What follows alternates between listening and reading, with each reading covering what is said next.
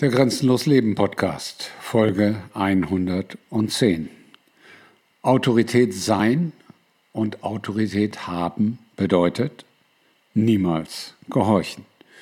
Gehorchen ist niemals gut, aber damit man nicht gehorcht oder gehorchen muss oder gehorchen möchte, hilft es unheimlich, wenn man Autorität hat.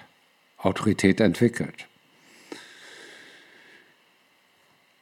Mir fällt das immer wieder auf, wenn Clowns, die irgendeine Funktion zugeteilt bekommen haben, meinen, sie hätten Autorität.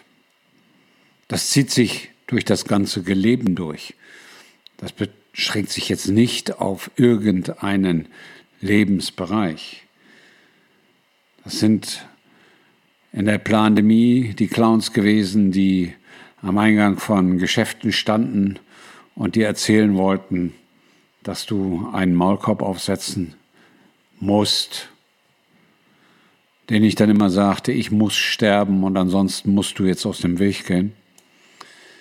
Aber das betrifft auch alle anderen Lebensbereiche. Menschen werden von klein auf auf Autoritäten geprägt.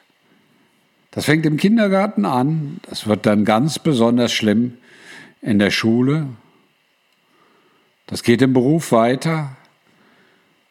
Du hast mit Sicherheit weit mehr inkompetente Führungskräfte als kompetente Führungskräfte, egal wohin du schaust, egal ob in der privaten Wirtschaft oder beim Staat. Beim Staat sind es ganz besonders viel Inkompetente und eine Quadratur der Inkompetenz, aber die Unfähigkeit ist natürlich nicht auf den Staat beschränkt.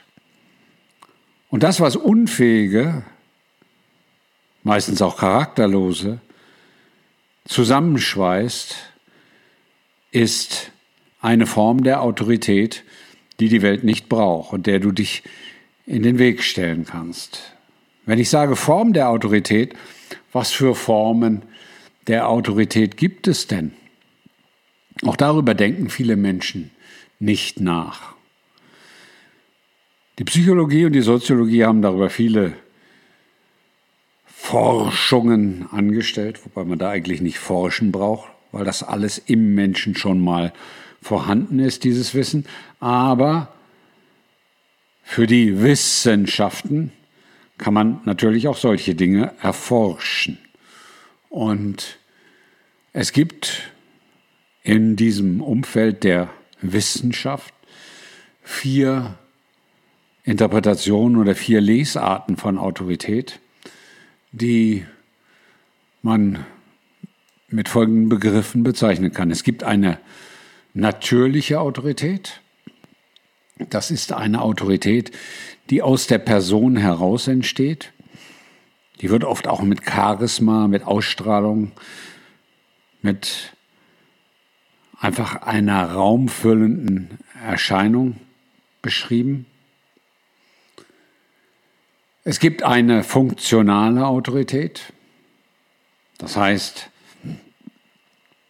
weil du Lehrer bist, weil du Bulle bist, weil du Finanzbeamter bist, weil du beim Staat arbeitest, weil du Manager bist und Vorgesetzter bist. Deswegen hast du Autorität. Das nennt man auch funktionale Autorität.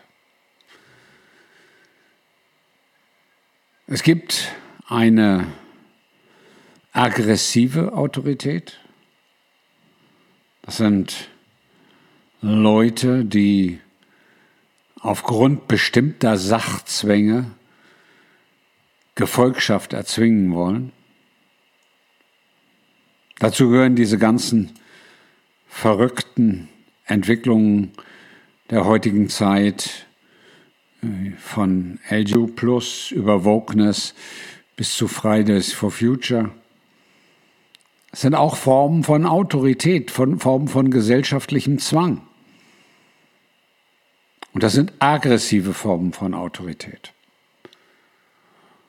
Und last but not least gibt es eine auf wirklicher Expertise beruhende sogenannte epistemische Autorität. Da ist die Basis Wissen, Können, Erfahrung und da folgen die meisten Menschen dann auch gerne, freiwillig und bewusst, weil sie Orientierung erhalten und einfach anerkennen, dass das eine Autorität ist. Also gehen wir noch einmal durch die Autoritäten. Die natürliche Autorität, die funktionale Autorität, die aggressive Autorität und die epistemische Autorität. Wie muss man das jetzt bewerten? Hör einfach zu. Ja, und wenn du weiter zuhören möchtest, dann habe ich für dich eine tolle Idee. Werde bezahlender Abonnent von Grenzenlos Leben.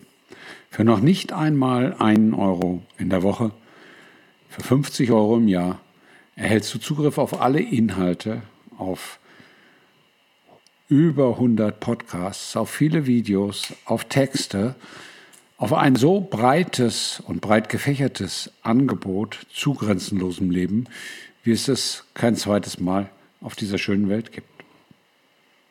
In dem Sinne, entscheide dich für deine Weiterentwicklung, entscheide dich dafür, noch mehr von grenzenlos Leben zu erfahren. Ich freue mich auf dich. Dein Grenzbegleiter Klaus.